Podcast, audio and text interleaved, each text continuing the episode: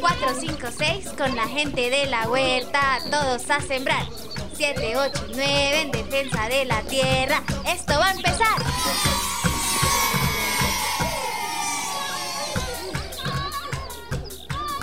Alista tu maleta. Vamos por historias. Aquí en Radio Aventura. Bienvenidos y bienvenidas todas las personas que nos escuchan. Un saludo muy especial para las niñas y niños que hoy nos acompañan en este programa que hemos preparado para ustedes. Esto es Radio Aventura, un espacio creado para que nos divirtamos y aprendamos sobre lo que más nos gusta.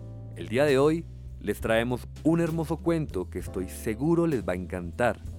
Es una historia muy interesante que seguramente les resultará familiar. ¿Saben a lo que me refiero? Bueno, para quienes todavía no han adivinado, les dejo ahora con nuestra anfitriona que se encargará de llevarnos a este mundo donde se desarrolla nuestra historia.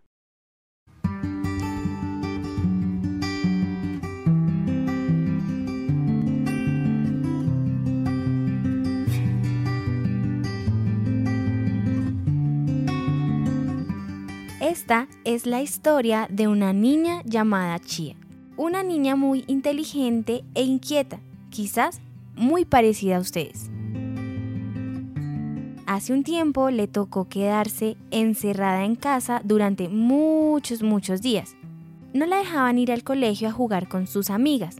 Tampoco podía ir al parque, porque lo habían cerrado. La única forma que tenía para contactarse con el mundo exterior era la ventana de su cuarto, por donde los rayos del sol llegaban solo durante una parte del día. Una mañana, mientras observaba a través de la ventana, apareció un ave muy hermosa.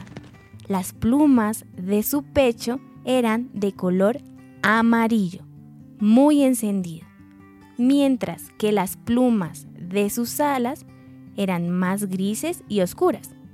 Tenía una linda línea negra que iba desde su pico hasta sus ojos, formando algo así como un antifaz. De repente, el ave comenzó a cantar, una canción suavecita y dulce que a Chía le encantó. Chía quedó impresionada al ver cómo esta ave extendía sus alas para iniciar un nuevo viaje. Y en ese momento se dio cuenta que ella también deseaba ser un pájaro para poder volar encima de los edificios y alcanzar las nubes. Pocos días después, sus padres la despertaron con la invitación de ir al parque a jugar. Chia estaba muy emocionada de volver a visitar el parque después de tantos días o tal vez años de no ir a uno de sus lugares favoritos en el mundo. ¡Qué felicidad! Por fin podré regresar al parque y respirar aire fresco. Ojalá encuentre amigas. Sus padres le ayudaron a alistar la bicicleta con sus rueditas de apoyo y el casco morado que tanto le gustaba. Su madre había preparado unos sándwiches para compartir y su papá Llevaba un sombrero extraño para protegerse del sol. Cuando llegaron, se dieron cuenta que muchas cosas habían cambiado. Ahora tenían nuevos vecinos. Algunas aves que llenaban de magia el lugar con su canto, los sapitos y su croar, mientras saltaban y salpicaban agua del pequeño humedal en donde también los mosquitos revoloteaban de un lugar a otro, por encima de pequeños animalitos de la tierra que se movían con gran rapidez. Tal como lo recordaba, en el parque los perros corrían de un lado al otro, de vez en cuando. Parecía que nunca se iban a cansar de jugar. Chia estaba muy feliz de ver aquellos animalitos y de respirar un aire tan tranquilo. Siguió caminando con sus padres hacia el otro lado del parque, con la esperanza de encontrarse nuevamente con el pajarito negro y amarillo de antifaz. Recorrieron todo el lugar. Muchos de los árboles estaban más altos de lo que ella recordaba. Algunos tenían nidos en sus ramas y otros eran adornados con flores alargadas de diferentes colores. Chia estaba asombrada y en un momento vio a varias personas reunidas. Algunas tenían pinceles y estaban pintando un colorido cartel de bienvenida. Cerca de ellas, una jovencita agarró una pala para abrir un pequeño hueco, mientras otro muchacho usaba la pica para hacer lo mismo. ¿Quiénes son esas personas que están trabajando en el parque? Pensó Chía cuando vio tantas personas reunidas para hacer algo importante. Había otras personas que sembraban en la tierra con mucho cuidado unas plantitas pequeñas que llevaban en unas materas negras y rojas. Detrás de ellos, una señora más grande estaba sentada en una silla desde donde podía ver casi todo lo que pasaba en esa esquina del parque. Y desde allí hablaba con los más jovencitos. Les contaba historias de cuando ella vivía en el campo con su familia, hace muchísimos, muchísimos años. Todas esas personas llenaban de vida el lugar. Se les veía una sonrisa muy grande que iluminaba sus rostros. Estaban felices. Chia sintió curiosidad por todo lo que veía allí. Quería saber quiénes eran estas personas y qué era todo eso que estaban haciendo. Corrió de vuelta hacia sus padres a preguntarles para saber todo sobre esas personas que estaban removiendo la tierra y sembrando plantitas de varios colores. Sus padres habían escuchado algo sobre estas huertas comunitarias y acompañaron a Chia a hacerle estas preguntas al grupo que estaba más cerca. En ese grupo había tres personas con las manos llenas de tierra, la ropa un poco sucia y sudorosos por el trabajo. Cuando vieron a Chia y a su familia cerca, se detuvieron y les saludaron. Una de ellas Sami les presentó la huerta comunitaria, un espacio dentro del parque del barrio en donde las vecinas y vecinos se reunían algunos días a sembrar plantas, aprender de la tierra y compartir comida y algunas risas.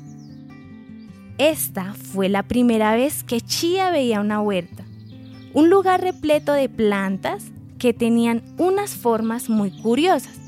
Había tantas plantas para comer que no pudo contarlas todas. Esto la impresionó. Normalmente ella es muy buena para contar.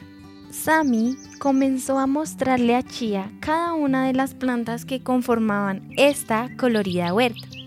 Estaba emocionada al aprender que en un lugar tan pequeño se podían sembrar lechugas verdes, y los tomates rojos que apenas empezaban a asomarse. Se sorprendió cuando descubrió que el frijol es una planta enredadera, una de esas plantas que se trepan por encima de las demás para alcanzar la luz del sol y luego descuelgan sus frutos. Ya en otra zona de la huerta Chia encontró unas flores anaranjadas y amarillas. Sami le explicó que estas plantas se llaman caléndula y que sirven mucho para cuando una persona se enferma. Ahí cerca también encontraron albahaca, hierbabuena y menta. Todas plantas aromáticas con muchos colores y olores diferentes que a Chía le daban una sensación de tranquilidad y felicidad al mismo tiempo. Cuando ya estaba finalizando el recorrido, luego de haberse distraído muchas veces para recorrer por otro lado el mismo sector de la huerta, Chía aprendió con unos pequeños pimentones que cuidar de algo tan pequeño puede llevar a que con el tiempo esto se convierta en una colorida flor y luego en un delicioso y nutritivo fruto.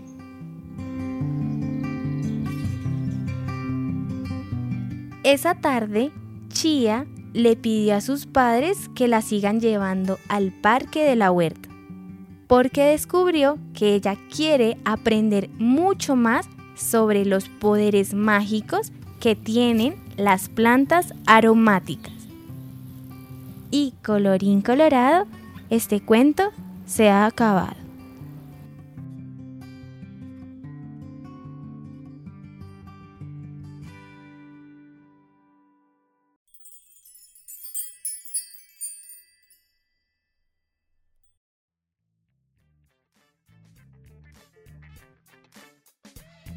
Hola, mi nombre es Santiago Cristancho y bueno, yo llegué a la Huerta Pacata gracias a una amiga que me invitó a unos semilleros para sembrar girasol y perejil y pues pues de ahí me gustó mucho el tema, así que he asistido lo más que puedo.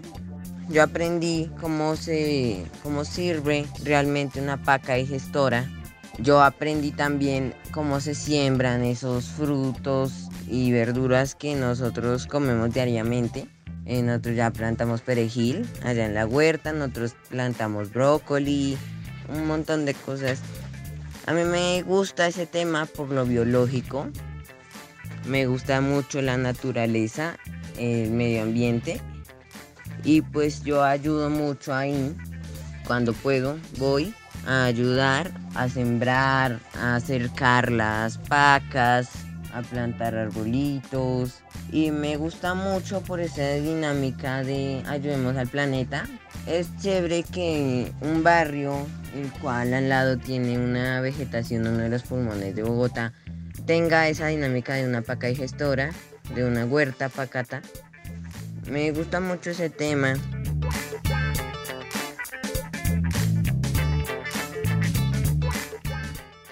Niños, los invito a que a que se unan a estos talleres en sus barrios, que nos ayuden ahí como hacer huertas o si ya hay. Eso es muy divertido, es ecológico, eh, aprendemos sobre la naturaleza, así que los invito a unirse.